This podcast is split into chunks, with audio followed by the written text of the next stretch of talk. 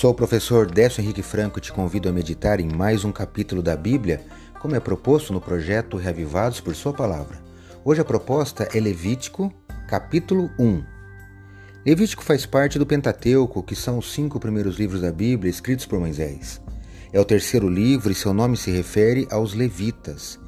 Esse título está na tradução da Bíblia chamada Septuaginta.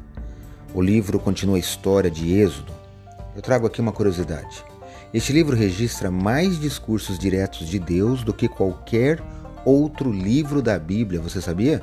20 dos 27 capítulos começam com a mesma fórmula: Falou mais o Senhor a Moisés. Acompanhe esse projeto e perceba isso. Depois da inauguração do santuário, lá em Êxodo 40, o Senhor deu a Moisés instruções e leis a respeito da adoração, que inclui o sistema de sacrifícios e a respeito da vida dos israelitas. Tudo aconteceu dentro de um mês, enquanto os israelitas estavam no deserto do Sinai. A Bíblia relata né, que do primeiro mês do segundo ano, depois da partida de Israel do Egito, e o primeiro dia do segundo mês daquele mesmo ano.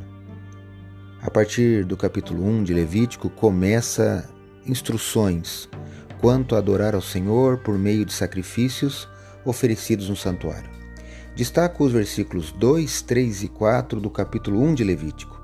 Eu leio na Bíblia, na versão Nova Almeida atualizada. Acompanhe. Fale aos filhos de Israel e diga-lhes: quando alguém trouxer oferta ao Senhor, traga um animal do rebanho de gado ou de rebanho de gado miúdo. Se a oferta for holocausto do rebanho de gado, o homem trará um macho sem defeito ele o trará à porta da tenda do encontro, para que o homem seja aceito diante do Senhor. Porá a mão sobre a cabeça do holocausto, para que seja aceito o favor dele para a sua expiação. Levítico capítulo 1, versículos 2 a 4.